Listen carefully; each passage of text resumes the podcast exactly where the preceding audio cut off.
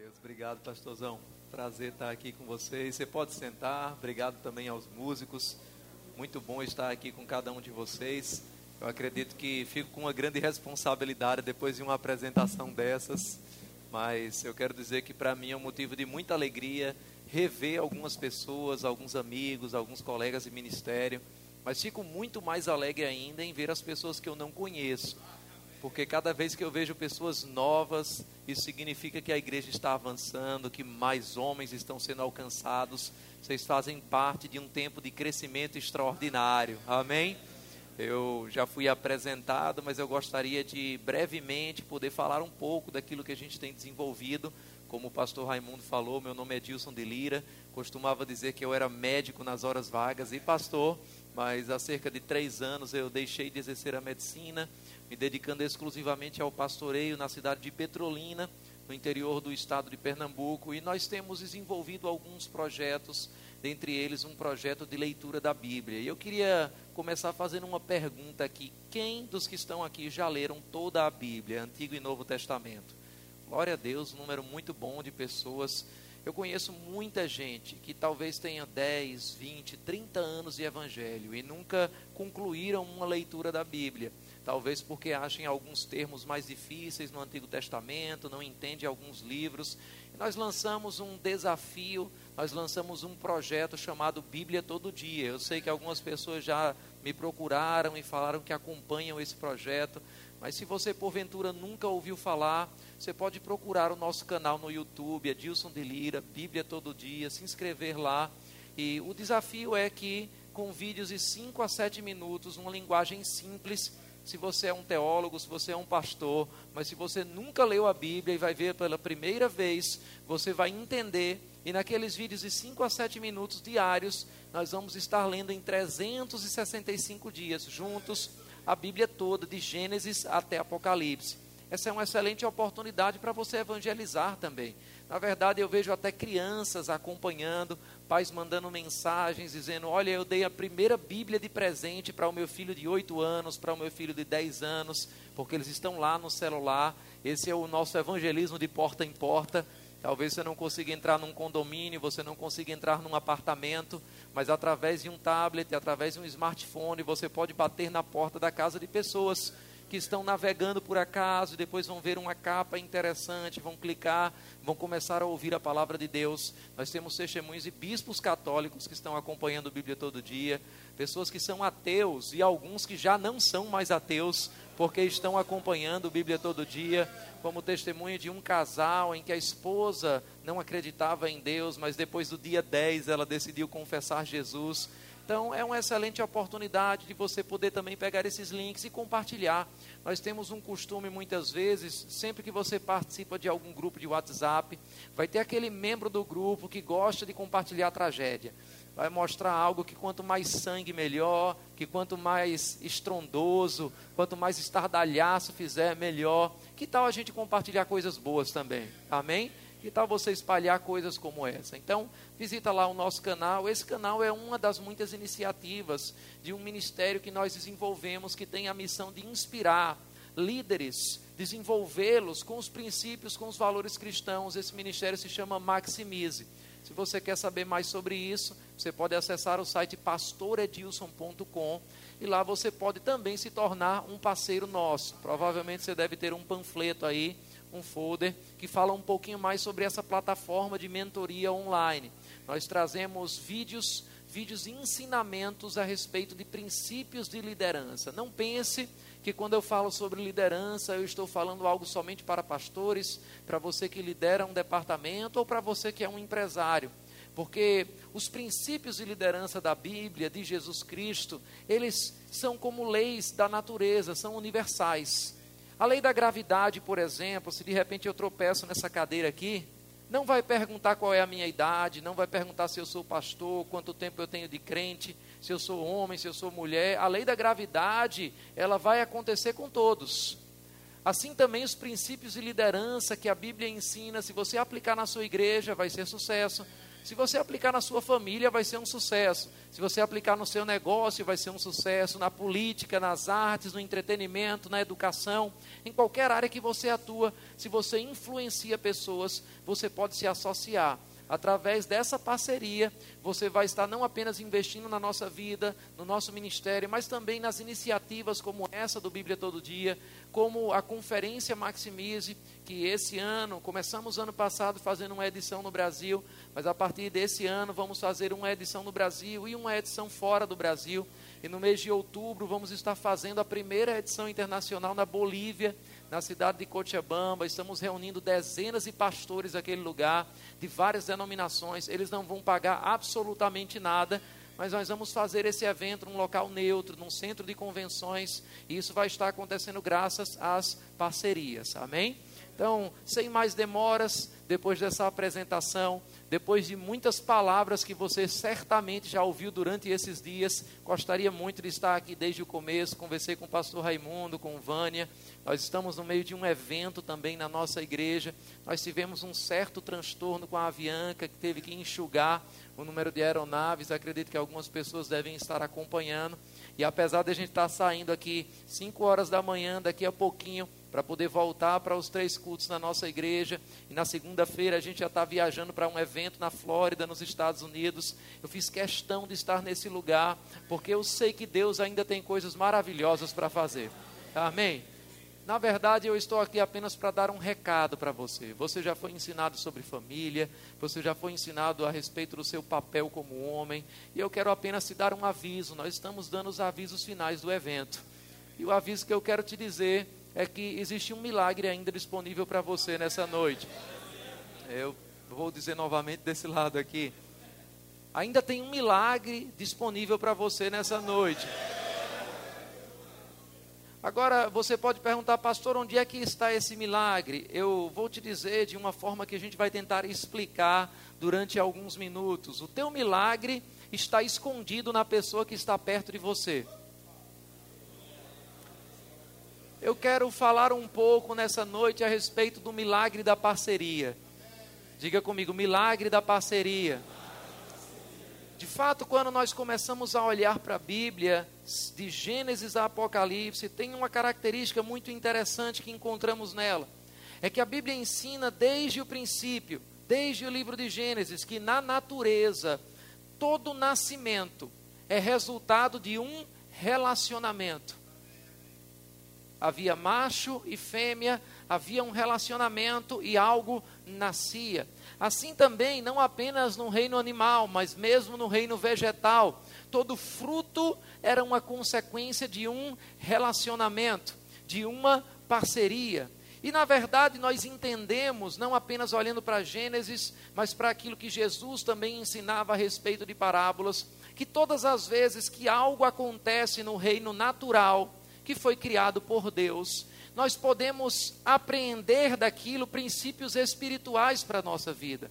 E assim como no natural, todo fruto, assim como no natural, todo nascimento é consequência de um relacionamento, no reino espiritual, na dimensão do espírito, todo fruto, ou em outras palavras, todo resultado é consequência de uma parceria.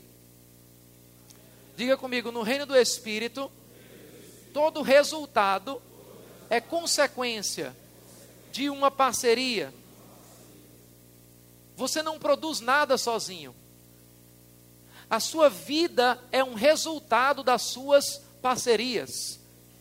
A sua vida é uma soma das pessoas com quem você convive, uma soma das pessoas com quem você se associa por mais que aprendamos e aprendemos muito provavelmente durante esses dias a respeito da ousadia, da coragem que um homem deve ter, você não consegue fazer tudo isso somente com a sua coragem. Você precisa de outras pessoas. Amém? E nós vamos falar um pouco aqui sobre parcerias. Eu gosto de dizer que as nossas associações vão determinar as nossas assimilações. Em outras palavras, as pessoas com quem eu ando vão determinar as palavras que vão sair da minha boca, vão determinar os frutos que vão sair da minha vida, vão determinar a semelhança que eu vou desenvolver. Não foi assim, por exemplo, com Pedro, quando as pessoas olharam para ele e disseram: Esse aí deve ter andado com Jesus. Por quê? Porque ele começava a falar como Jesus, porque ele começava a fazer as mesmas coisas que Jesus fazia. De fato, nós somos chamados de cristãos. Ou seja, cristão significa semelhança de Cristo. Você não pode ter a semelhança de alguém com quem você não se relaciona. É por isso que o primeiro chamado de Jesus para as nossas vidas, a primeira ordenança que Jesus deu para a igreja, não foi o ide, foi o vinde. A Bíblia diz que Jesus, por exemplo, escolheu doze para estarem com ele e para os enviar a pregar. É muito perigoso alguém querer cumprir o ide sem ter cumprido o vinde antes. Porque você não pode dar algo que você não recebeu antes. Porque cristianismo não é apenas um ensinamento. Cristianismo é um relacionamento. A Bíblia não diz Deus amou o mundo de tal maneira que deu um livro, para que todo aquele que leia aquele livro não pereça, mas tenha vida eterna. Não, graças a Deus pelo livro. Mas a Bíblia diz: Deus amou o mundo de tal maneira que deu o seu filho. Ele deu uma pessoa para desenvolver um relacionamento. Havia um grupo de pessoas no livro de Atos que tentou entender o cristianismo apenas como princípios apenas como protocolos. E eles chegaram dizendo no nome de Jesus que Paulo prega. Alguém conhece essa história aqui? Eu aprendi, eu entendi a fórmula. A fórmula é dizer no nome de Jesus, e eu vi Paulo fazendo. Mas cristianismo não é apenas um conjunto de ensinamentos. Ele quer que você tenha parceria, ele quer que você tenha relacionamento. O vinde precede o ide. Amém? Então nós precisamos entender, a Bíblia é cheia de versículos e eu não vou ler todos eles por uma questão de tempo, mas por exemplo, em 1 Coríntios, no capítulo 15, versículo 33, se você gosta de fazer anotações, o apóstolo Paulo diz: "Não vos enganeis, as más conversações, ou em outras versões, as más companhias corrompem ou degradam, destroem os bons costumes." Eu posso te dizer com muita chance de acertar onde você vai estar nos próximos cinco anos da sua vida, simplesmente olhando para os seus dez contatos mais frequentes do WhatsApp. As pessoas com quem você conversa mais, as pessoas com quem você convive mais. Porque deixa eu te dizer uma coisa: a inspiração que nasce da tua vida é fruto da influência a qual você submete. Eu vou dizer de novo para você pensar. Você já parou para pensar que uma pessoa que não convive com músicos, normalmente não acorda com uma inspiração de uma canção nova? Você já parou para pensar que uma pessoa que não convive com empresários, não acorda com uma inspiração para um novo negócio, para uma nova empresa? Você já parou para pensar que uma pessoa que não convive com missionários normalmente não acorda com uma inspiração para um projeto missionário, para um projeto evangelístico? Porque a inspiração que nasce das nossas vidas é consequência da influência a qual a gente se submete. Nós somos influenciáveis. Você não está imune a isso. Todos nós somos influenciáveis. O ambiente ao qual a gente se submete vai determinar os frutos que a gente vai gerar. Agora, deixa eu te dar uma boa notícia. Você é influenciável. Isso é uma coisa que não pode ser mudada, mas a boa notícia é: você pode escolher debaixo de que influência você vai ficar. Você é influenciado por aquilo que você lê, mas você pode escolher o que você vai ler. Você é influenciado por aquilo que você ouve, mas você pode escolher o que você vai ouvir. Você é influenciado por aquilo que você assiste, mas você pode escolher o que você vai assistir. Você é influenciado pelas pessoas com quem você anda, mas você pode escolher quem serão essas pessoas. A mesma Bíblia que diz que as más companhias corrompem os bons costumes, Diz lá em Provérbios, no capítulo 13 e no versículo 20, você não precisa abrir também, que aquele que anda com o sábio vai se tornar mais sábio ainda. Ou seja, você pode crescer em sabedoria, assim como a Bíblia também mostra que você pode crescer em unção, assim como a Bíblia também mostra que você pode crescer em prosperidade, assim como a Bíblia mostra de uma forma resumida que qualquer área na sua vida que você precise crescer, você já tem a resposta para esse crescimento escondida nas pessoas que estão perto de você. Existe um milagre disponível para você e esse milagre está na tua parceria. Esse milagre está nas pessoas com quem você decide se associar. Deixa eu te dizer algo interessante. Deus depositou uma parte do teu destino na vida de outras pessoas. Eu vou dizer de novo para você pensar um pouco sobre isso.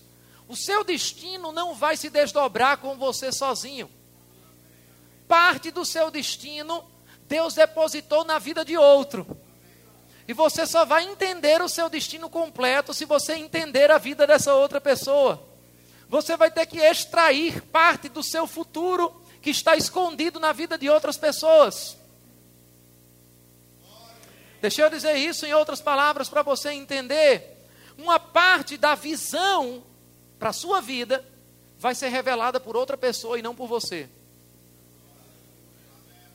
Uma parte da visão do teu futuro vai ser revelada por uma outra pessoa.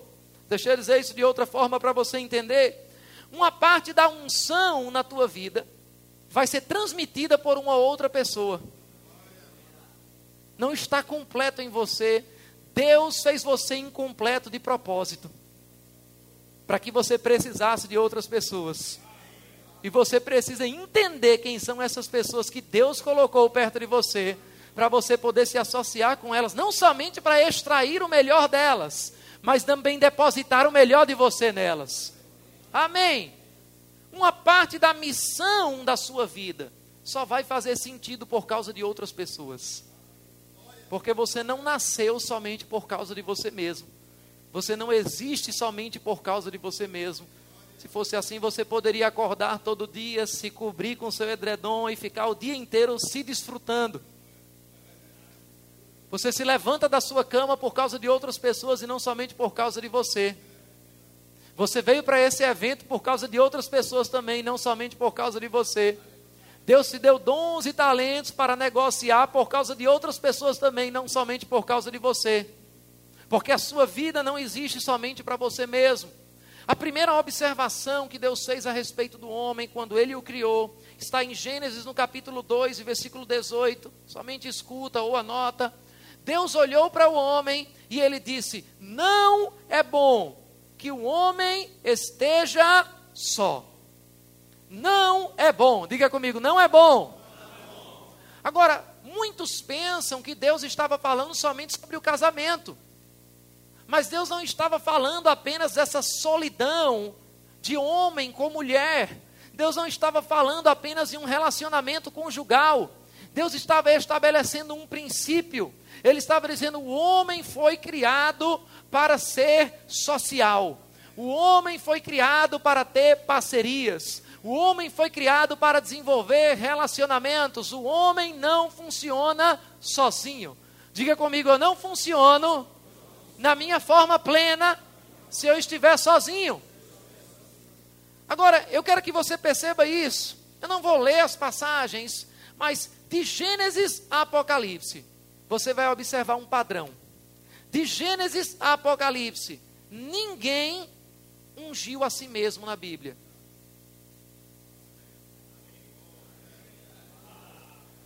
De Gênesis a Apocalipse, ninguém consagrou-se a si mesmo para alguma coisa. De Gênesis a Apocalipse, ninguém enviou-se a si mesmo para alguma missão. Ninguém. Porque nós precisamos de parcerias. De Gênesis a Apocalipse, você não vai ver ninguém reconhecendo a si mesmo pastor. De Gênesis a Apocalipse, você não vai ver ninguém nomeando-se a si mesmo líder. Ou ninguém estabelecendo-se a si mesmo como alguém maduro e aprovado. Porque é muito fácil você mesmo dizer que é maduro, quando você não se submete a uma outra pessoa que possa confirmar ou não essa sua pretensa maturidade. E os diáconos, por favor, segurem que tem gente correndo na unção nesse momento. Diga comigo: ninguém na Bíblia ungiu a si mesmo. Agora, é uma outra coisa interessante a respeito da parceria, que nós encontramos nas Escrituras que todas as grandes transformações de vida na Bíblia foram resultados de parcerias. Todas. Eu poderia citar, por exemplo, Paulo sem Barnabé seria apenas um rejeitado pelos discípulos. Até que um dia uma parte do destino de Paulo, que estava naquele homem chamado Barnabé, foi encontrada. Barnabé apresentou Paulo aos apóstolos e o resto você conhece na história. Eu poderia dizer para você que Eliseu sem Elias seria apenas um agricultor. Até o dia em que Elias liberou parte do destino sobre a vida de Eliseu, lançou um manto sobre ele, e aquele manto tinha um cheiro do futuro de Eliseu. E Eliseu queimou as carroças, queimou os bois para fazer uma parceria com aquela pessoa, porque ele entendia que o destino da vida dele estava ligado àquela pessoa. Tem pessoas que têm o cheiro do seu futuro. Tem pessoas que têm o cheiro da próxima fase da sua vida. E quando você se aproxima dessas pessoas, elas vão acelerar o teu futuro. Elas vão acelerar o teu propósito. Elas vão acelerar o teu destino. Assim como tem pessoas que estão muito ligadas ao teu passado e que vão paralisar o teu presente. Se nós olhássemos para Ruth sem Noemi, nós estaríamos lendo apenas a história de uma viúva sem filhos. Se nós olhássemos para a vida de Timóteo sem Paulo, a gente estaria falando de mais um jovem qualquer nas Escrituras.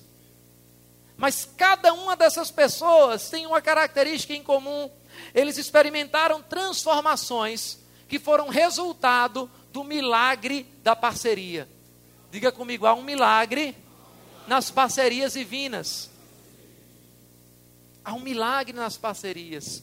E nós precisamos entender quais são as parcerias que Deus estabelece na nossa vida.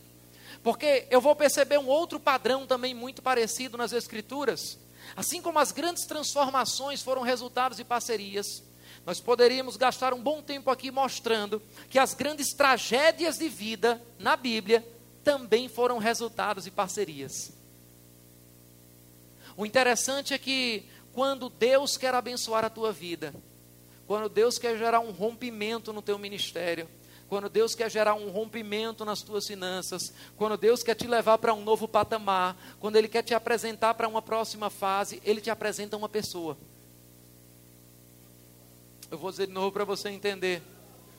A resposta de Deus para Moisés tinha o nome de uma pessoa, Jetro. A resposta de Deus para Timóteo tinha um nome, Paulo. A resposta de Deus para Eliseu tinha um nome, Elias. A resposta de Deus para a sua vida também tem o nome de uma pessoa. Aleluia.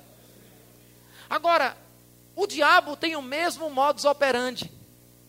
O diabo funciona da mesma forma. Quando Deus quer abençoar a tua vida, ele te apresenta uma pessoa.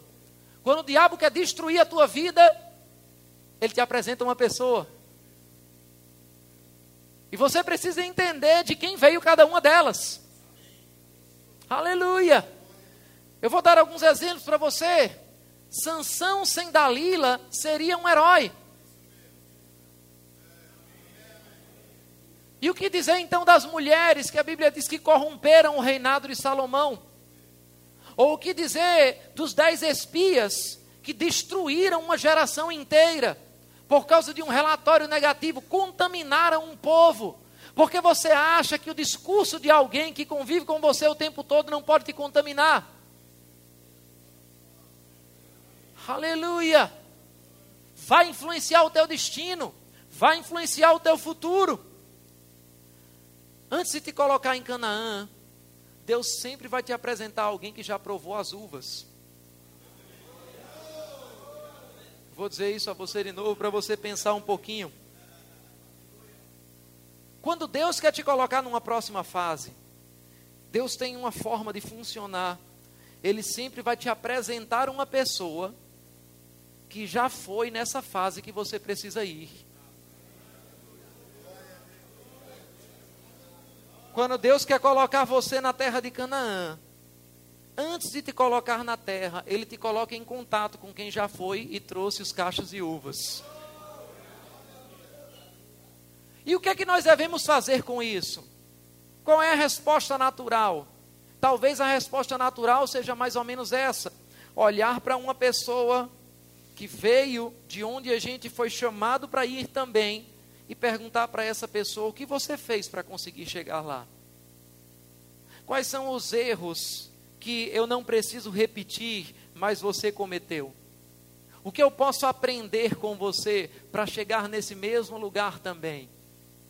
Mas muitas vezes, quando nós vemos essas pessoas, essas não são as perguntas que nós fazemos, porque nós não aprendemos a desenvolver parcerias, nós não aprendemos sobre relacionamentos. Nós estudamos nas faculdades e as faculdades não ensinam sobre relacionamentos. Qual foi a faculdade que você fez que te ensinou sobre parceria? Qual foi a escola que te ensinou sobre parceria? Muitas vezes nossos pais não nos ensinam sobre parcerias. Mas eu conheço pessoas que são extremamente inteligentes, mas porque elas não conseguem desenvolver parcerias, elas não conseguem desabrochar o seu destino. Eu conheço pessoas que são extremamente ricas financeiramente, mas porque não aprenderam a desenvolver parcerias, não conseguem alcançar o seu destino. Parceria muitas vezes é mais importante do que o dom que está na tua vida. Parceria e favor diante de pessoas vai levar você onde o seu dinheiro não leva. Parceria e favor diante de pessoas vai levar você onde a tua inteligência não leva. Parceria e favor diante de pessoas vai levar você onde a unção na tua vida não consegue levar. Parceria e favor diante de pessoas vai levar você onde a força do teu braço não pode levar.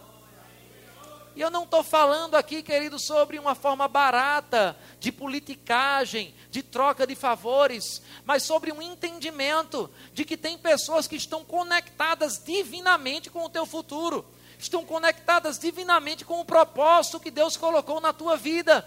Nós precisamos entender isso, nós precisamos abraçar isso. A resposta da maioria das pessoas quando tem contato com alguém que já provou das uvas da terra que você ainda não pisou, não é tentar aprender com essas pessoas, é ficar com inveja delas. É criticar. Nós criticamos aqueles que alcançam o que a gente gostaria de estar alcançando. Nós invejamos aqueles que fazem o que a gente gostaria de estar fazendo. E sabe o que a gente está fazendo? A gente está repelindo o nosso futuro. Porque a gente está repelindo o ponto de contato com o acesso da terra que Deus quer dar para nossas vidas. Então eu vou dar um exemplo melhor para você entender de uma forma muito prática. Você está com problemas financeiros. E aí você começa a orar a Deus. E você diz: Senhor, eu quero uma resposta para minhas finanças. Eu preciso pagar essas contas. E aí Deus te dá uma resposta. Deus te apresenta uma pessoa próspera. Não para te dar uma oferta, mas é uma oportunidade a te ensinar como administrar bem as tuas finanças. É uma oportunidade para aprender princípios de generosidade. É uma oportunidade para aprender caminhos de integridade na vida financeira. Aprender a não sonegar, por exemplo. E aí você olha para aquela pessoa e a primeira reação é natural do ser humano. Porque a gente costuma se associar naturalmente com pessoas que a gente tem afinidade. Agora, deixa eu te dizer uma coisa: a pessoa que veio do lugar que você ainda não chegou, não tem afinidade com você. Eu vou te dizer de novo para você pensar sobre isso. Ela pensa de um jeito diferente do que você pensa. Ela fala de um jeito diferente do que você fala. Ela tem um círculo de convivência diferente do círculo de convivência que você tem.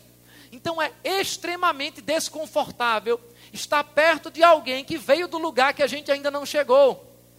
Porque eu falo alguma coisa e essa pessoa não diz eu concordo com você, ela diz: olha, não é bem assim.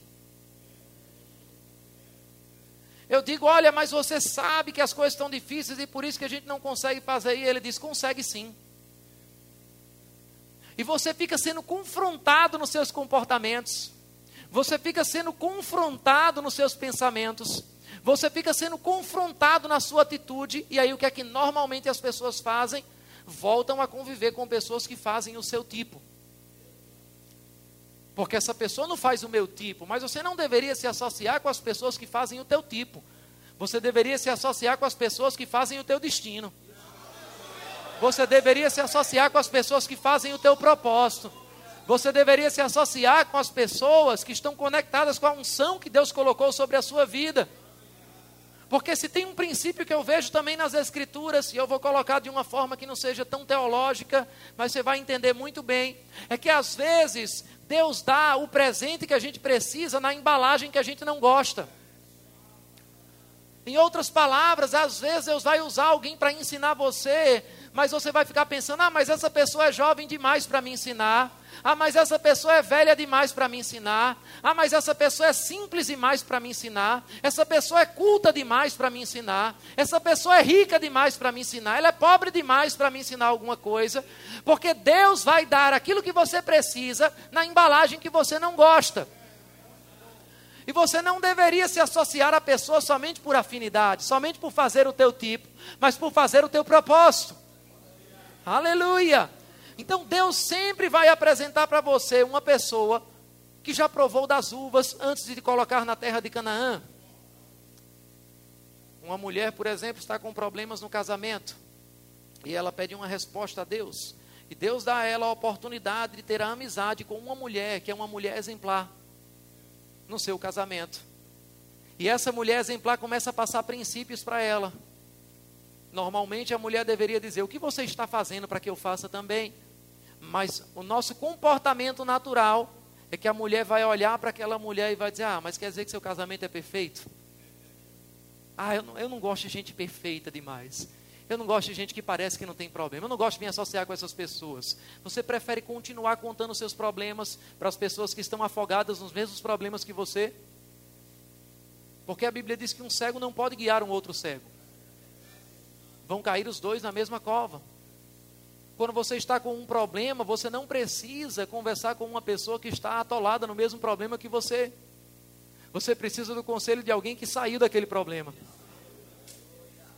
Você precisa do conselho de alguém que venceu aquele problema. Sim, eu sei que existem momentos que a gente vai precisar de compaixão. Eu costumo dizer que todo mundo na vida precisa ter pelo menos um Paulo, um Timóteo e um Barnabé. Você precisa ter alguém que vai ser um ombro de consolação para você. Você precisa ter alguém como um Paulo que vai ser visionário para você. E você precisa ter um Timóteo, que é alguém que você está desenvolvendo, que você está discipulando. Mas você não pode buscar as pessoas na hora de um problema somente por uma afinidade com o teu problema. Você precisa buscar pessoas que têm afinidade com a solução. Jesus não precisou apodrecer três dias para aprender a ressuscitar Lázaro. E às vezes a gente diz, quando alguém chega para um conselho: Ah, pastor, mas é fácil, você não passou por isso. Ah, pastor, mas é fácil, você não está calçando o meu sapato. Você quer desabafar com alguém ou você quer ouvir palavras de vida para você?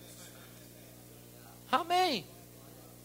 Mentoria, muitas vezes, não é uma amizade, não é uma camaradagem.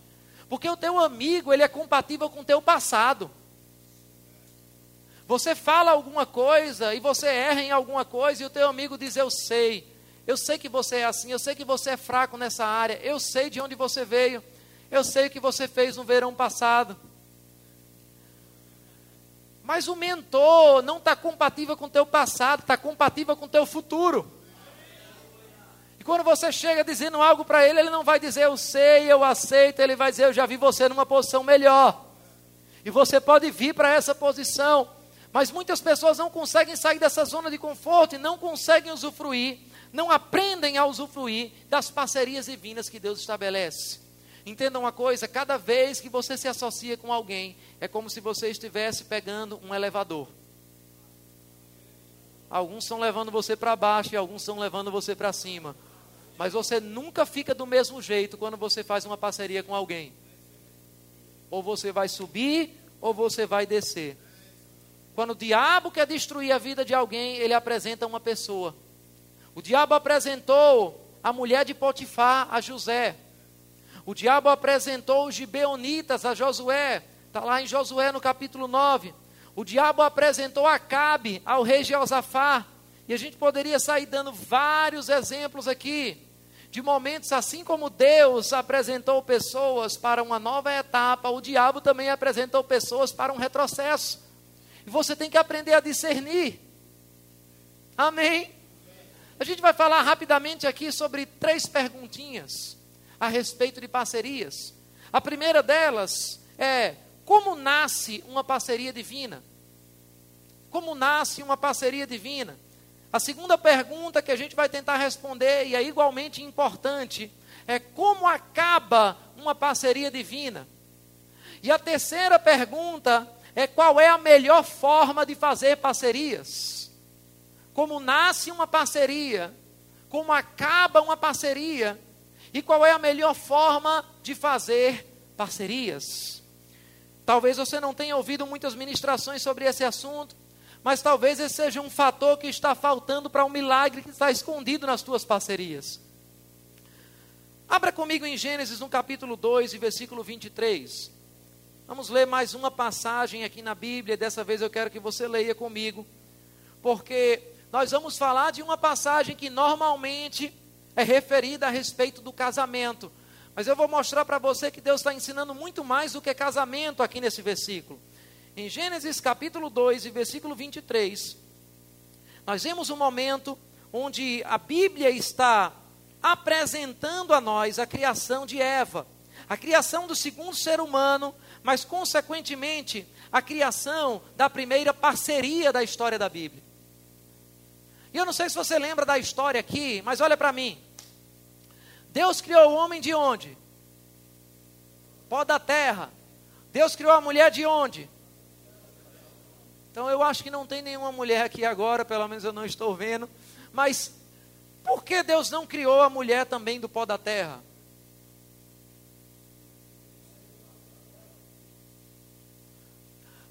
Quem aqui crê que Deus poderia ter criado a mulher do pó da terra? Caso você não tenha levantado a sua mão, eu quero revisar com você: Deus é onipotente, onisciente, onipresente. Então ele poderia ter criado. Quem é que crê que Deus poderia ter criado a mulher, por exemplo, de um galho de árvore?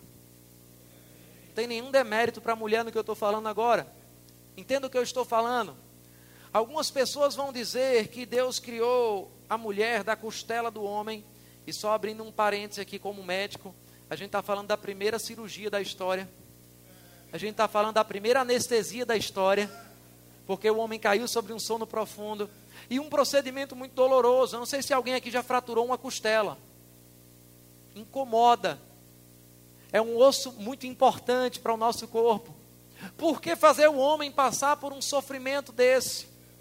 Para poder criar a mulher, algumas pessoas vão dizer: olha, Deus fez isso porque Ele não queria tirar nem de algo dos pés do homem para a mulher não ficar debaixo, nem de cima do homem para a mulher não ficar por cima, mas a mulher precisaria ficar ao lado.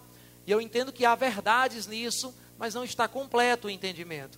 Algumas pessoas vão dizer: olha, ele tirou da costela, porque a costela é o osso mais próximo do coração, é o osso que protege o coração, e o coração na Bíblia é a essência do ser. Então a mulher está lá ligada ao coração do homem, protegendo o coração do homem. Tem sentido também, é bíblico também, mas não é só isso. Deus estava ensinando um princípio. De fato, quando Adão acorda daquele sono, a Bíblia diz que ele olha para a mulher e ele diz: Essa é osso dos meus ossos. Sabe o que, que Deus estava ensinando ali? Deus estava mostrando não apenas algo sobre casamento, mas algo sobre parceria. Ele estava dizendo: olha, para uma parceria acontecer, aprenda essa lição. Vai ser assim em todas as outras aqui para frente. Para que uma parceria nasça, algo precioso tem que sair de você para fazer parte daquela outra pessoa. Adão olhou e disse: tem algo meu nela, tem uma parceria. Nós agora estamos conectados para que uma parceria se estabeleça na sua vida, algo precioso tem que sair da sua vida para fazer parte de uma outra pessoa. Parcerias são forjadas no sacrifício. Parcerias são geradas na entrega. A diferença, querido, entre um discípulo que quer aquilo que está no teu coração que quer entregar também da sua vida para você, e um parasita é que o parasita só quer aquilo que está na sua mão, só quer aquilo que você pode dar. Eu lembro uma vez, e eu entendo o que essa pessoa falou, mas essa pessoa chegou para mim e disse: Pastor, eu quero me associar com você, eu quero sugar tudo que você tem, eu quero receber tudo, eu quero ouvir todas as coisas. E eu disse: Espera aí, espera aí, você quer ser um discípulo ou você quer ser um cliente do meu dom? Você quer ser um parasita do que eu tenho? Você quer somente extrair alguma coisa? Onde estão os depósitos? Você não pode sacar de onde você não depositou. Você precisa ter crédito na conta. Nós estamos vivendo numa sociedade onde pessoas são criadas apenas como meros consumidores do potencial dos outros. Nós estamos vivendo numa sociedade que está cheia de fãs e de seguidores. Hoje é muito fácil você ter 20 mil, 10 mil seguidores numa rede social, mas Eliseu nunca foi somente um seguidor de Elias. A Bíblia diz que ele seguia e servia. O mundo está cheio de seguidores e de fãs, mas está faltando alguns servidores também. Algumas pessoas que vão deixar a costela sair, que vão deixar alguma coisa preciosa sair, para fazer parte daquela outra pessoa. Veja o que a Bíblia diz em Filipenses, no capítulo 1 e versículo 6. Esse é o problema quando os donos do evento dizem que o pregador fique à vontade com o tempo. Filipenses capítulo 1 e versículo 6, a Bíblia diz o seguinte: abra comigo rapidamente, e vamos ler juntos.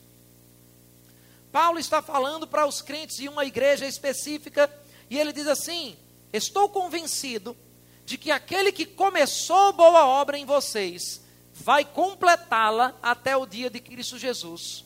E é justo que eu assim me sinta a respeito de todos vocês, uma vez que os tenho em meu coração.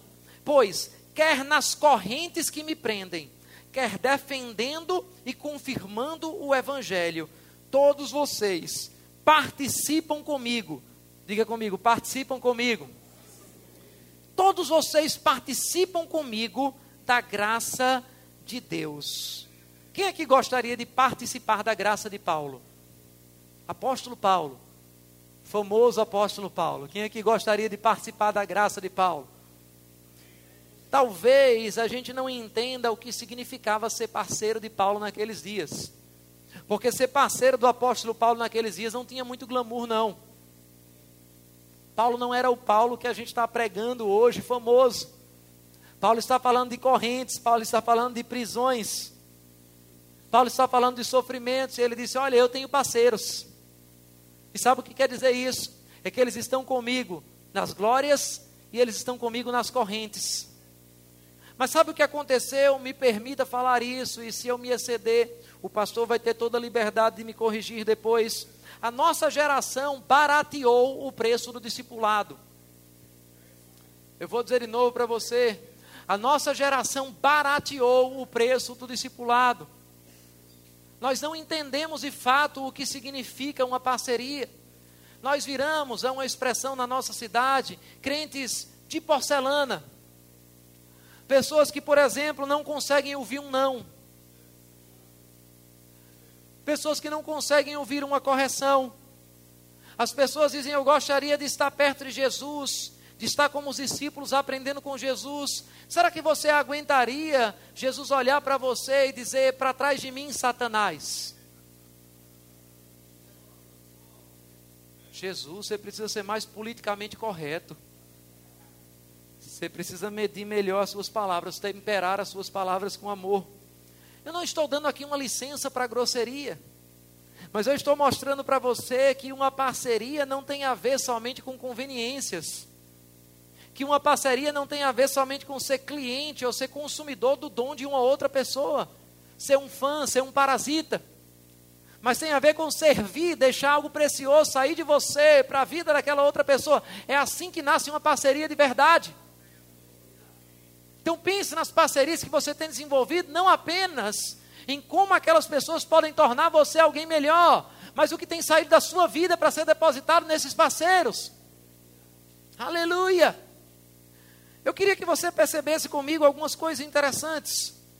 Pedro largou tudo para seguir Jesus. O que fazia naqueles dias? O que ainda faz nos dias de hoje?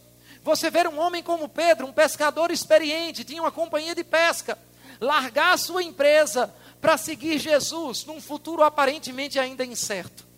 O que fazia Eliseu largar uma profissão que veio do pai, que veio do avô, na agricultura, para queimar as carroças, queimar os bois e seguir um profeta que não tinha ainda um destino certo, que estava sendo perseguido.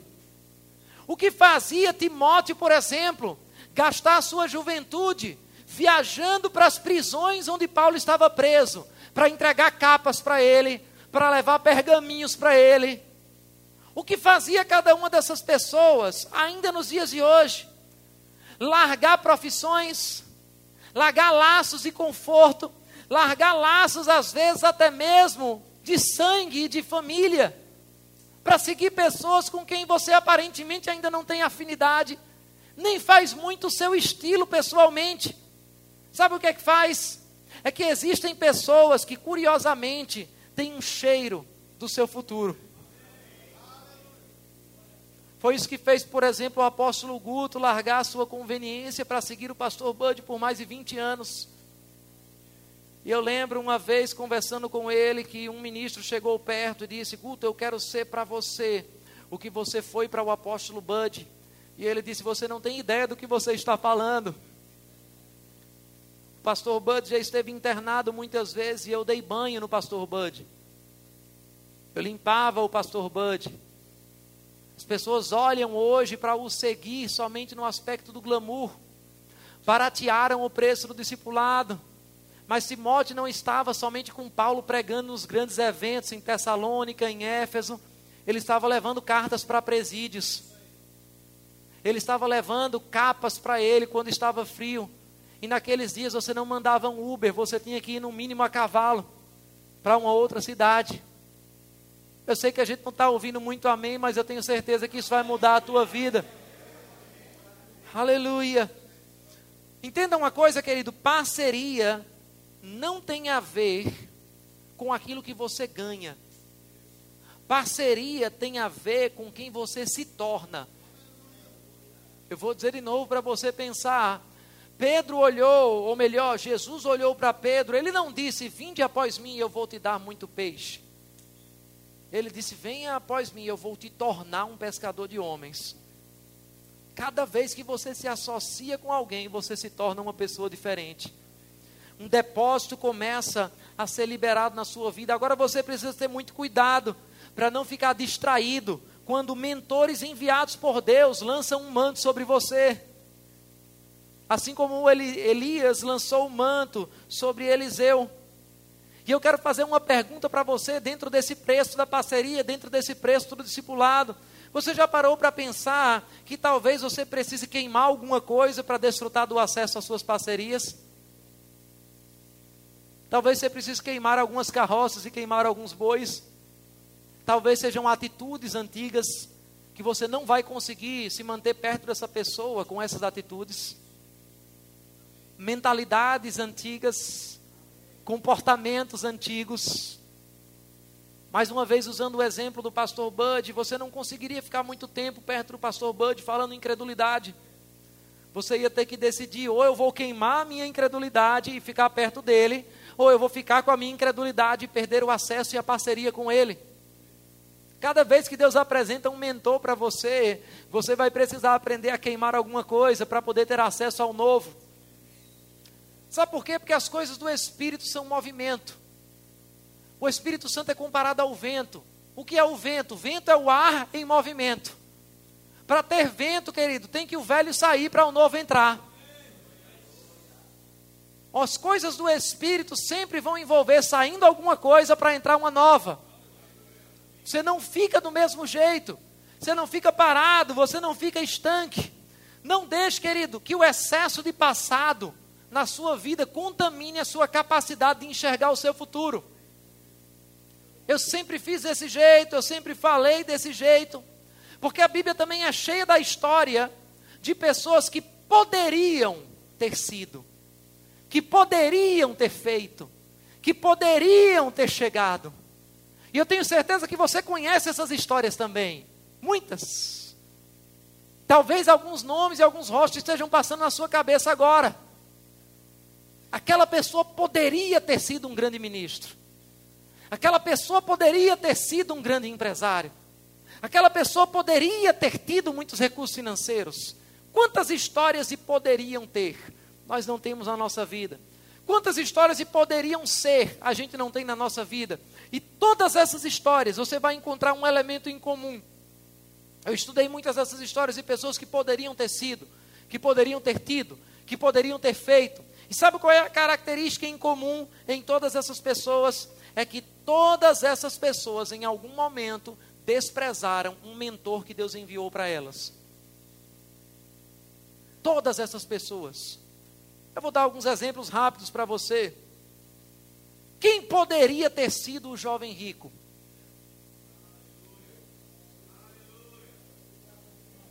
Mateus capítulo 19. Ele ficou tão apegado ao que ele tinha, que ele nem descobriu o que ele poderia ter tido. Às vezes você está tão apegado àquilo que você tem, que você não consegue ver o que Deus quer dar a você.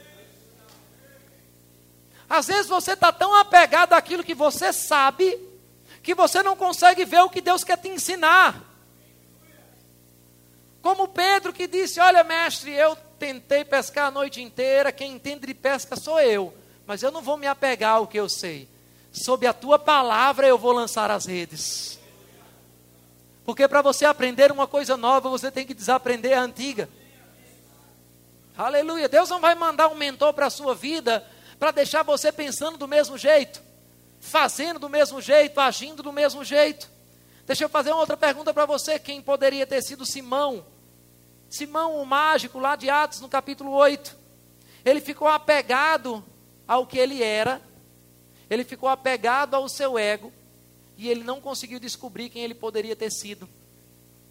Às vezes a gente fica tão apegado a quem a gente é hoje, que a gente nem chega a descobrir quem a gente poderia se tornar. Tão apegado a um título. Ah, mas o que as pessoas vão dizer? Eu vou me rebaixar. Eu vou perder essa patente. Eu vou perder esse reconhecimento. E o que você tem é tão pouco para aquilo que Deus quer dar a você. Mas enquanto você continua olhando para esse título tão pequeno e se apegando a ele, enterrando aquele um talento com medo, você não está disponível a ter a multiplicação que Deus quer trazer para a sua vida através de parcerias e de mentores. Aleluia! Não se preocupe, eu posso dar amém por você de vez em quando. A parceria com Pedro tinha um preço para Simão. Qual era o preço? ele precisava abandonar as motivações erradas. Às vezes você tem que queimar não é bois e carroças, às vezes você tem que queimar motivações para poder ganhar o acesso certo a pessoas. A parceria com Jesus para aquele jovem tinha um preço. Ele precisava confiar menos nas suas posses. O discipulado tem um preço, diga comigo, o discipulado tem um preço. Sempre que nós vemos alguém que poderia ter sido, nós encontramos uma oportunidade de discipulado que alguém desperdiçou. É interessante olhar para a Bíblia porque a gente percebe que Satanás preferiu ser o senhor do inferno do que ser o servo do céu. Às vezes a gente prefere ser o senhor da nossa pequenez do que ser o servo da grandeza de Deus para as nossas vidas. Às vezes a gente prefere ter a sensação de ser dono, apesar de não ser dono de nada, do que ser apenas servo daquele que é dono e dá acesso a tudo para você. Aleluia. Glória a Deus. Deixa eu dizer uma coisa, querido: os dons e os chamados são de graça, mas a qualificação e a maturidade são muito caras. Tem um preço. Agora deixa eu fazer uma outra pergunta para você. Eu disse que a gente ia falar três coisas. Não se preocupe, as outras vão ser mais rápidas. A primeira é como nasce uma parceria divina. A segunda é como acaba uma parceria. Porque aprender a começar relacionamentos não é suficiente. Você tem que aprender também a acabar com certos relacionamentos. Você tem que aprender a acabar também com certas parcerias. E eu vou abrir logo um parêntese aqui para você: nem todo adeus na tua vida é ruim. Aleluia. Algumas partidas, na verdade, são até saudáveis para você. Aleluia. Eu vou te dizer uma outra coisa: terminar estações da forma certa é tão importante quanto começá-las. E aprender o momento de terminar uma parceria é tão importante quanto aprender o momento de começá-la. Muitos aprendem a começar uma parceria, mas nunca foram ensinados o jeito certo de terminar. E eu vou falar para você um pouquinho na Bíblia sobre como é que a gente termina uma parceria. Porque quando a gente termina uma parceria, normalmente essa parceria ela está dentro de uma das três categorias que eu vou falar para você. Então anota isso para você meditar. Quando nós acabamos uma parceria, quando alguém sai da sua vida, normalmente está dentro de uma dessas três categorias. Essa pessoa pode ser o homem ou a mulher mau, pode ser o homem insensato ou pode ser o homem sábio. Quando alguém sai da sua vida, provavelmente essa pessoa está numa dessas três categorias. Ou essa pessoa é o homem mau, ou essa pessoa é o homem insensato, ou essa pessoa é o homem sábio. Eu quero começar aqui com o sábio. E eu quero começar com o sábio porque às vezes a gente pensa que o sábio é sempre a gente mas muitas vezes nós é quem somos o mal e o insensato, e o sábio é quem está saindo da nossa vida.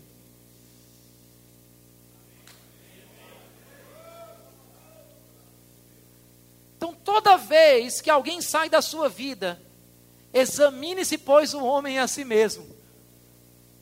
Examine-se humildemente para pensar: será que essa pessoa está se apaixonando de mim porque ela é sábia e eu sou insensato ou mal? Porque muitas vezes ele está saindo de perto de você justamente porque ele é a pessoa certa e você não está sendo. Às vezes é porque você não honrou o suficiente uma parceria que Deus te ofereceu. Aleluia. E se tem uma coisa que a gente aprende é que aquilo que a gente não reconhece sai da nossa vida. Aleluia. Aquilo que a gente não reconhece sai da nossa vida nós vamos aprender que, não somente para um ministro, não somente para um cristão de uma forma geral, mas para qualquer pessoa, a nossa jornada é muitas vezes como um motorista de ônibus. O motorista de ônibus, ele vai se deparar com três tipos de pessoas. A primeira dessas pessoas é aquelas que somente estão na parada, veem o ônibus passar, mas elas não entram no ônibus, porque elas vão pegar um outro ônibus. Eu não sei se você já viu o motorista do ônibus, quando ele passa e você está na parada, mas não é o ônibus dele, ele não fica com raiva porque você não entrou no ônibus. Ei, por que você não vai entrar? Eu estou passando aqui. Não, meu ônibus é outro. O que, é que eu quero dizer com isso? Tem pessoas que não vão se associar com você porque a visão dele é outra. Porque o destino dele é outro. Você não vai atrair todo mundo. Você não vai desenvolver parceria com todo mundo muito menos você vai agradar todo mundo. Então deixe o ônibus certo passar para aquela pessoa. Você não vai influenciar todas as pessoas. Amém? Então a gente precisa aprender isso. Alguns vão ver o ônibus passar, nem todo mundo vai comprar a sua visão. Nem todo mundo em Petrolina vai congregar na minha igreja. Tem pessoas que simplesmente não vão se identificar. E eu não vou precisar mudar quem eu sou para que eu tente agradar todo mundo, porque nem Jesus conseguiu. Amém. Agora tem o segundo grupo de pessoas, tem aquele que só vê o ônibus passar. Tem aqueles também que entram no ônibus, mas eles só vão até determinada parada. Então o motorista está lá e ele não fica com raiva, dizendo: Ei, por que você está descendo aqui? Eu ainda vou dirigir mais três paradas. Não, ele está dizendo: minha parada é aqui, você continua, eu não. Então tem pessoas que vão se associar com você não porque elas vão com você até o final, mas porque parte do seu caminho é também o caminho delas.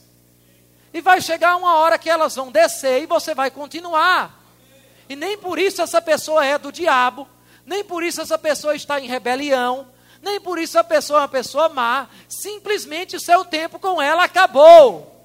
Amém. Aleluia.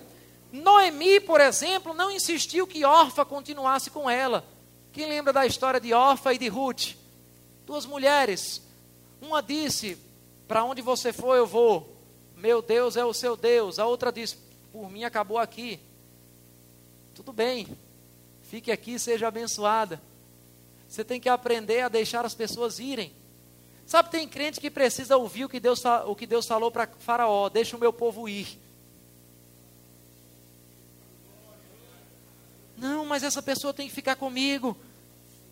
Não, não, às vezes a estação com aquela pessoa simplesmente acabou. Eu costumo dizer que eu desenvolvi o décimo dom do Espírito. É o dom do adeus. Aleluia. Se a sua fase não tem mais a ver com a minha, querido, vá em paz. Eu não vou insistir para agradar você, eu não vou mudar quem eu sou, eu não vou mudar o meu chamado, eu não vou mudar o meu discurso. Encontre o seu destino, encontre o seu propósito e avance. Você precisa reconhecer quando é melhor deixar as pessoas irem sem ressentimento, sem muito questionamento, sem muito apego, sem muito choro. Por quê? Por quê, Senhor? Deixa essa pessoa ir. Reconheça que às vezes é melhor deixar essa pessoa ir para alçar voos maiores. Não é dizendo, ah, ela vai, mas eu vou ver ela cair. Não, não, ela vai voar mais.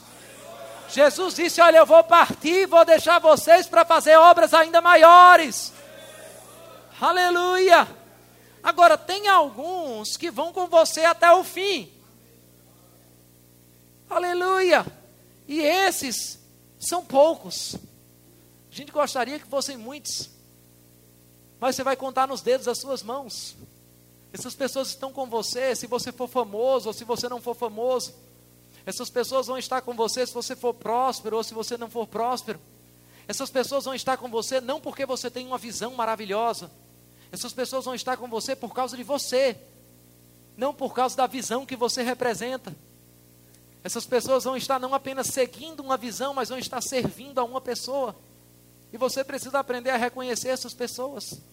Você precisa aprender a valorizar essas pessoas, porque senão elas podem sair da sua vida. Amém.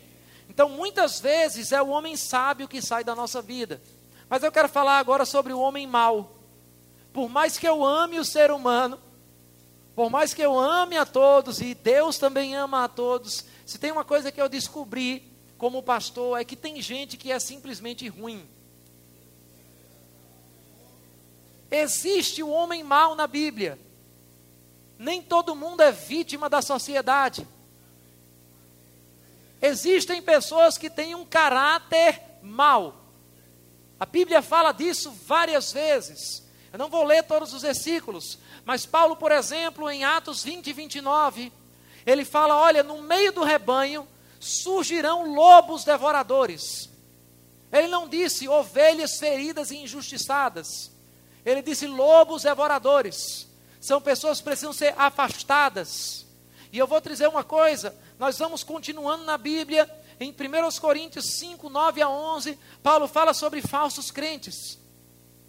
Ele diz: com esse aí você não deve nem comer. Pastor, onde está o amor?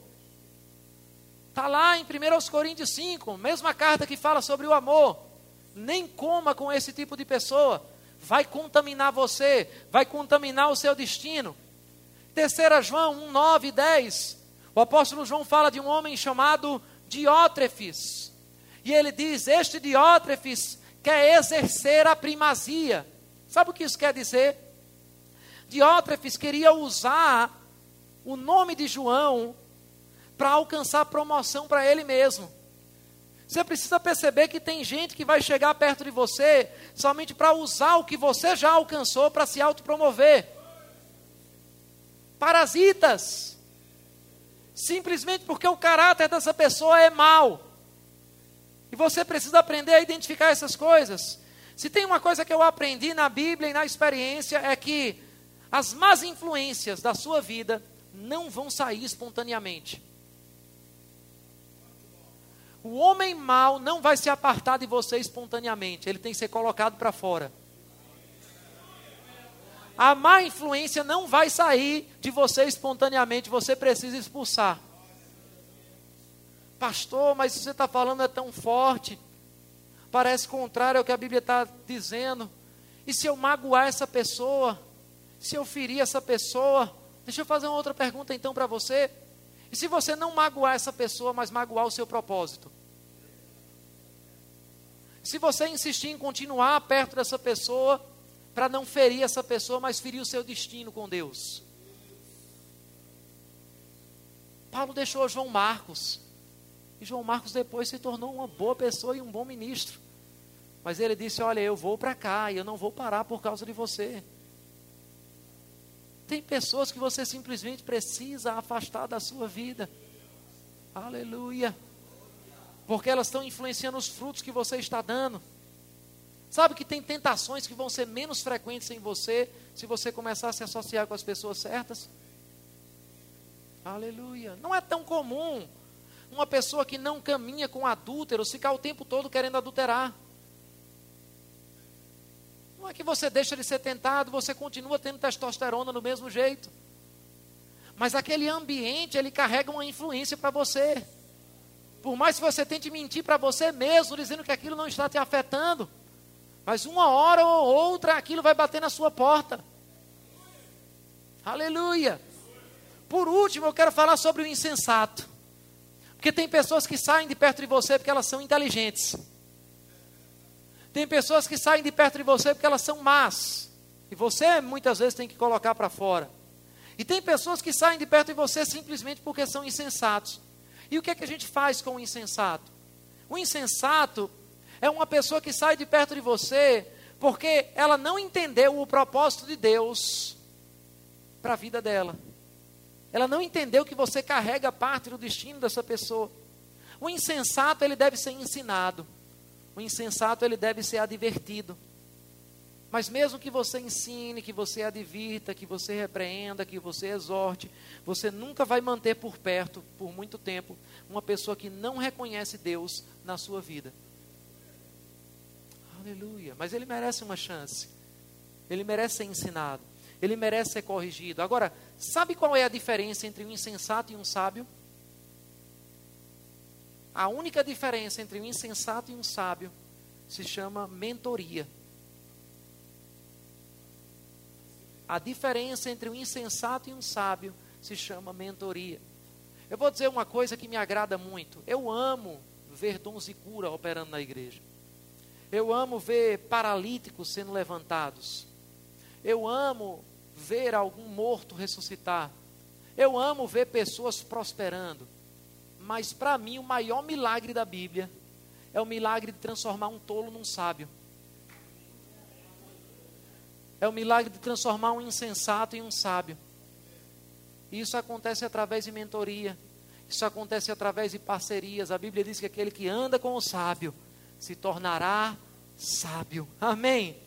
A gente pode ver muitas pessoas que foram insensatos e se afastaram de parcerias. Uma delas foi Demas. A Bíblia fala em Filipenses 1, 24, e eu queria chamar o grupo de música para você ter a sensação que está acabando. Filipenses capítulo 1 e versículo 24. A Bíblia fala de um homem chamado Demas. Demas era um cooperador de Paulo. Mas a Bíblia diz em, em 2 Timóteo 4,10 que Demas desamparou Paulo. E Demas amou o presente século. Foi para Tessalônica. Tem pessoas que são insensatas e vão se apartar de você porque elas começaram a amar o mundo. Amaram mais ao mundo do que o dom que Deus colocou na sua vida. Tem pessoas que são insensatas e vão se apartar de você, porque elas amaram mais a fase anterior da vida delas do que a fase que Deus está propondo através da parceria com você. É o exemplo de João Marcos e Paulo. João Marcos olhou para Paulo e disse: Isso aqui eu não aguento ainda, então eu vou voltar para onde eu estou confortável. E ele foi insensato. Houve uma segunda chance para ele mais na frente, como pode haver uma segunda chance muitas vezes no meio da nossa insensatez. E nós podemos também ter pessoas que são insensatas e se apartam da nossa vida porque elas não entendem o preço da parceria. É por isso que Jesus falou em Lucas 9, 61 e 62, que ninguém pode pegar no arado para olhar para trás e ser digno do reino de Deus. Agora, de tudo isso que eu estou falando sobre parceria, você precisa entender um princípio importante. O seu destino nunca vai estar preso a alguém que decidiu voluntariamente sair da sua vida. Se essa pessoa saiu, deixa ela ir. Deixa ela ir. Para responder a última pergunta, eu queria que você ficasse de pé. A gente está igual a alguém que vai fazendo um pedido num restaurante. Primeiro chega o prato, depois chega o copo.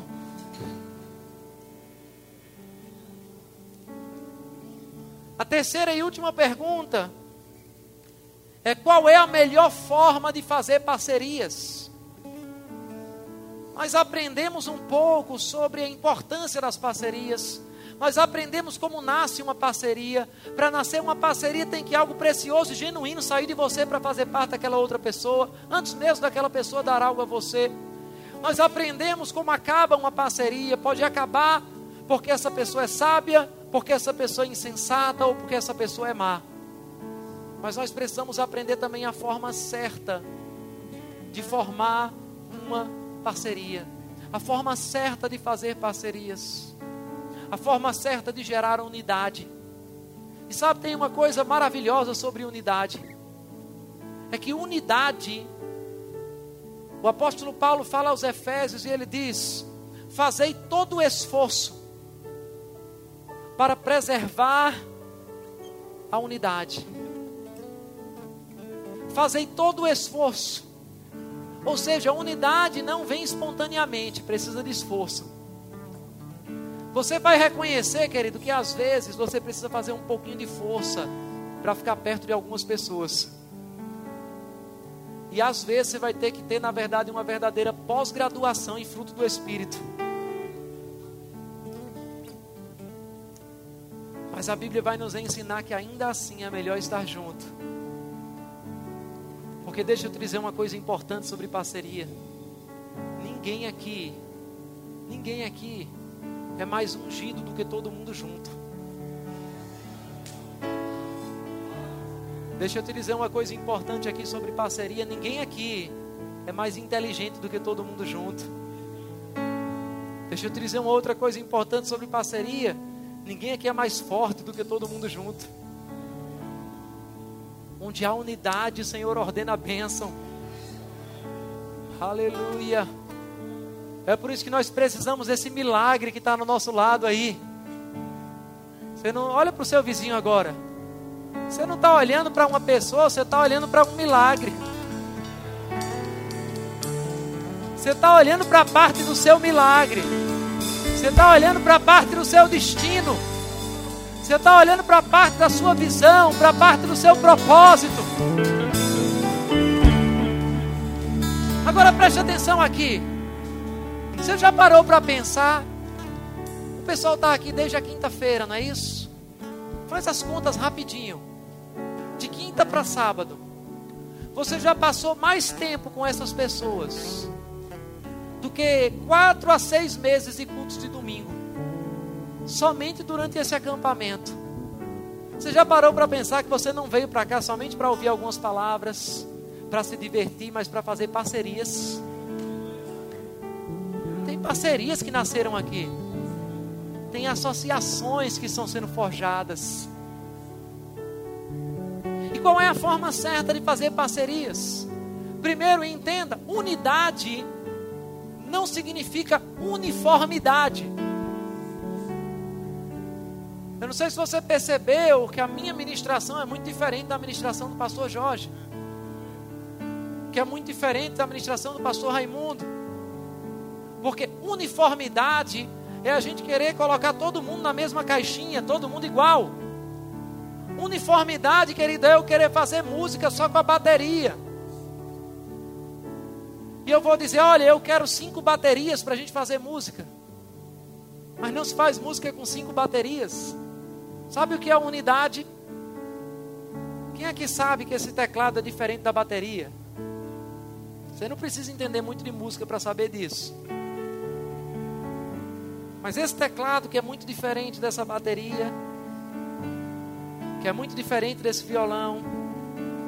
Quando eles se juntam, debaixo de um mesmo ritmo, debaixo de uma mesma melodia, debaixo de uma mesma harmonia, a gente faz a música ser tocada.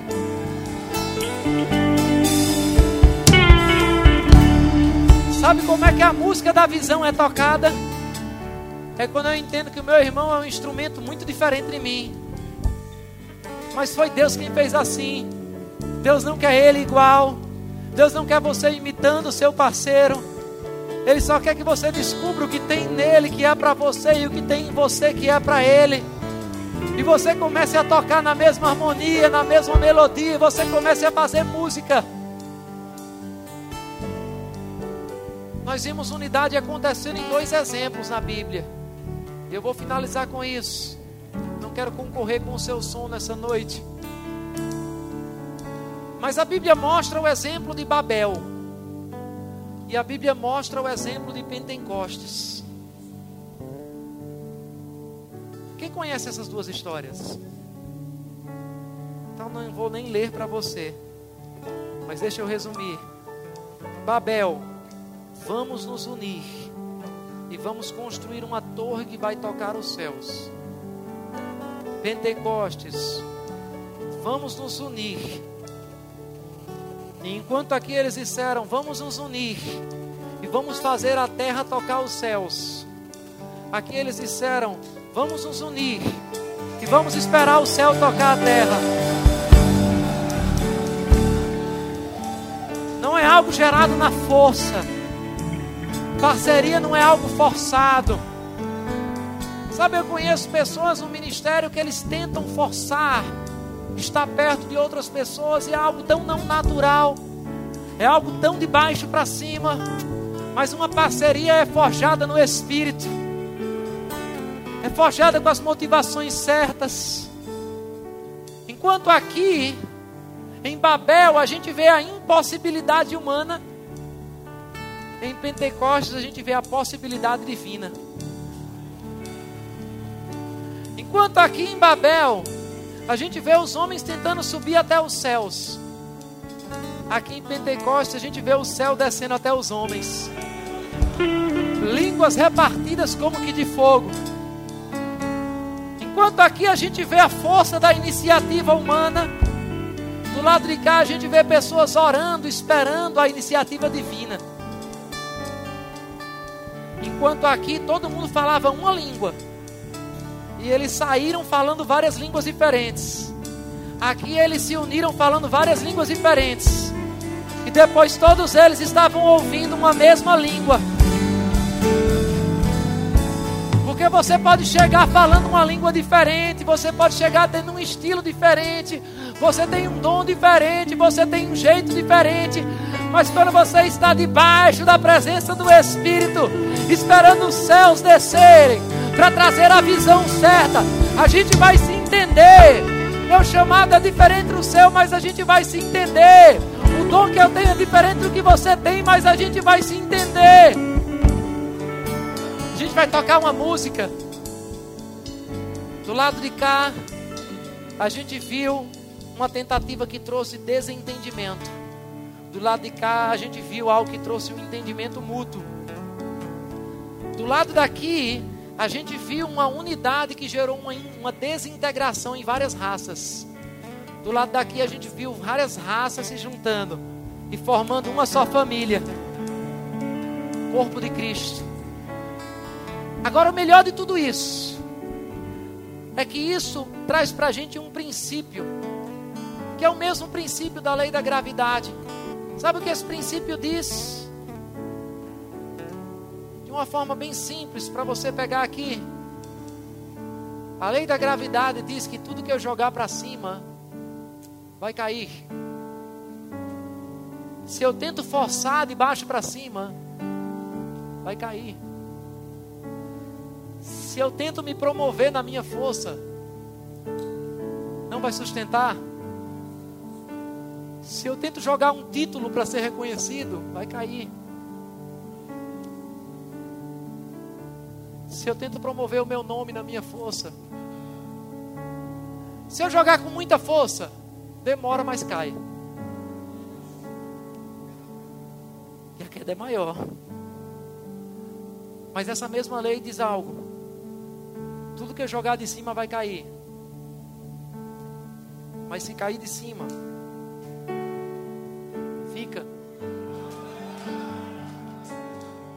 Mesmo que alguém tente jogar de volta,